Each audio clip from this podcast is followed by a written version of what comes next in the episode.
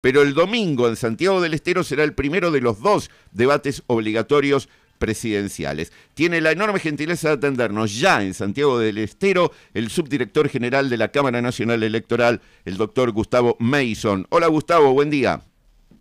¿Qué tal? Muy buenos días, Daniel.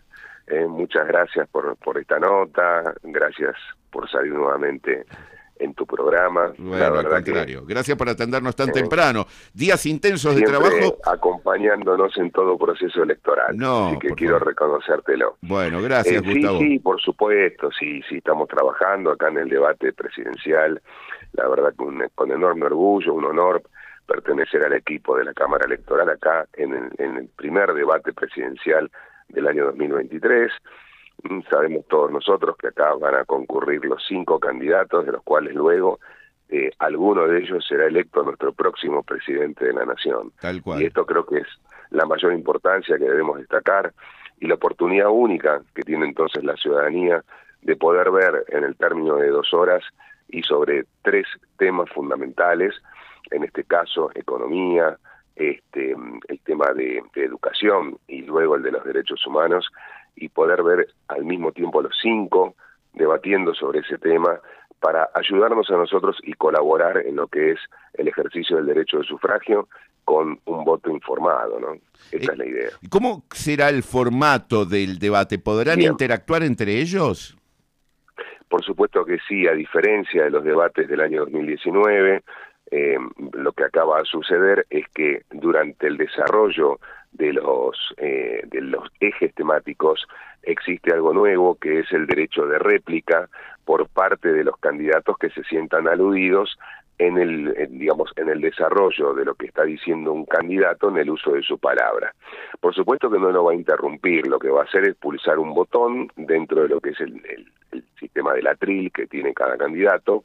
Ese botón manda una señal a lo que es la dirección del programa el director va a darse cuenta que tal candidato está pidiendo el uso del derecho de réplica y envía entonces una señal al moderador. El moderador va a tener un tablero donde va a saber que tal candidato quiere hacer uso de su derecho de réplica. Ah, Concluido los dos. Bien, bien, es, es, novedoso. Es novedoso porque va a tener el derecho a réplica, pero no tiene que interrumpir y, y, sobre, y superponer su voz Exacto. Eh, es, novedoso, pide la palabra con esa señal. Sí, y es el moderador el que le va a pasar entonces el uso de la palabra al que pidió el derecho de réplica. Tengan en cuenta que si a su vez en el derecho de réplica el candidato que habló u otros candidatos se sienten aludidos, también pueden pedir el derecho de réplica.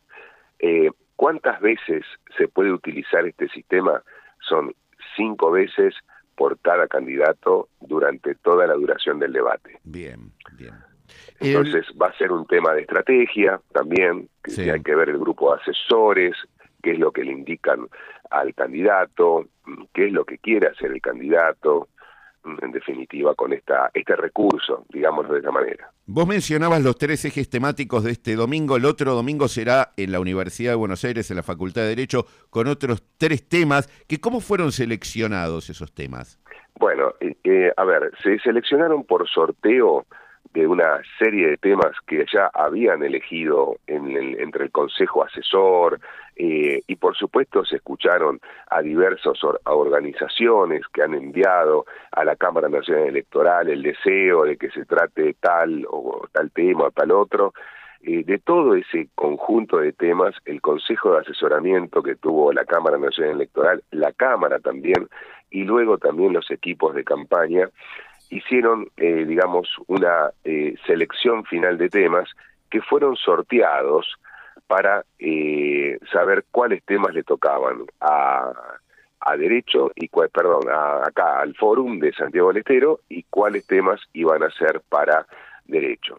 Acá también hay algo nuevo que fue lo que se denomina eh, la participación ciudadana, es decir, a través de un formulario electrónico se convocó a la ciudadanía a que elija sobre ocho temas que habían propuesto los equipos de campaña, eh, cuál sería el de su mayor agrado escuchar en el debate. Así es que el tercer tema de cada debate es el que ha elegido la ciudadanía.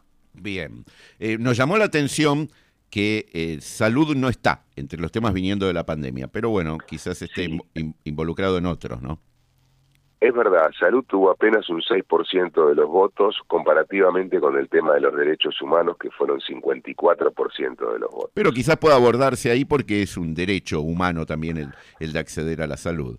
Eh, ¿en qué Por supuesto que sí. sí. y aparte, perdón, eh, Daniel, pero aparte tengamos en cuenta que depende cómo cada candidato encare estos grandes ejes temáticos. Por eso no le decimos tema, le decimos como un eje temático. Claro. Yo puedo perfectamente, hablando de economía, hablar de cómo haría yo mi presupuesto. vamos a poner un ejemplo, ¿no? Y de repente ahí estoy mencionando la salud.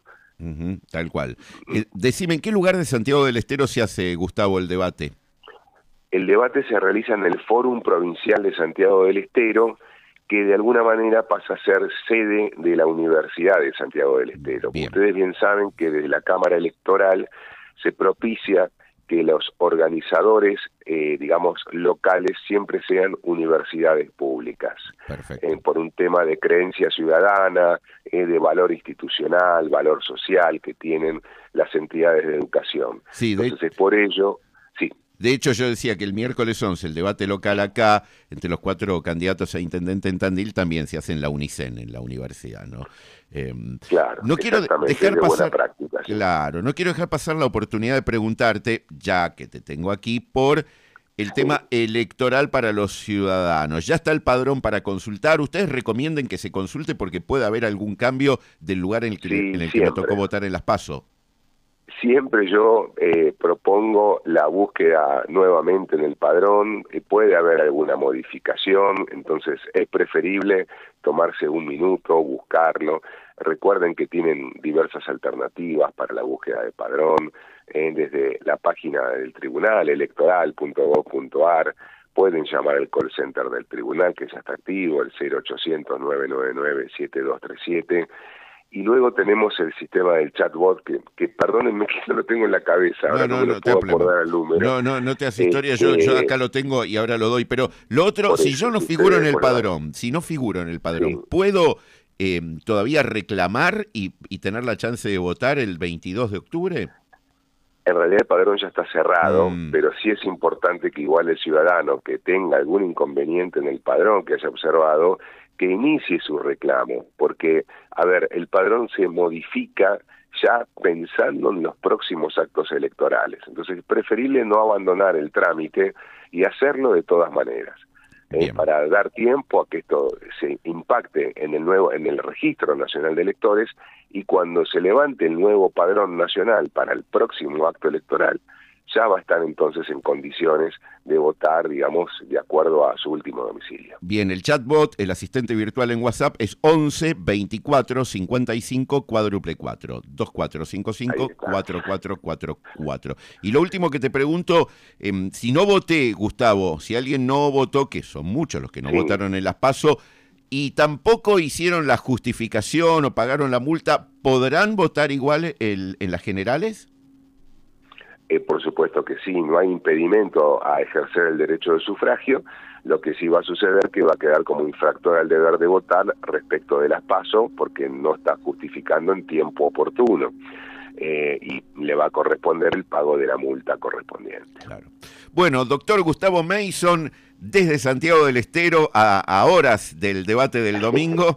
Gracias por atendernos como siempre, ha sido muy atento. Por favor, un gusto haber, hablado con ustedes. Igualmente. La palabra del subdirector general de la Cámara Nacional Electoral, bueno, estaremos todos atentos al, al debate, que sea picante, que, que, sea entretenido, ¿no es cierto? Y, mira, justo íbamos, y nos vamos a ir, eh, sí, nos vamos a ir a, al mercado, eh, pero nos vamos a ir con, como vinimos, con la música de Jerry Lee Lewis, eh, un poquito de fondo va a poner Jonás Meclasque, porque el título es Grandes Bolas de Fuego. Y así van a estar. Ay, ay, ay, incendiados. En llamas van a estar ah. los, candidatos, especialmente uno, me lo imagino. Ay, ay, ay. No. No, no, va a llevar la motosierra, no lo van a dejar entrar. No, chicos, no, esas cosas no. Diría Maradona, Estoy hecho una antorcha. La hora 8 menos 10 en la mañana en todo nuestro país. 8 grados la temperatura, 4 la sensación térmica con cielo nublado y viento sudoeste a 33 kilómetros en la hora. No hace falta que llamen a los bomberos como le pasó a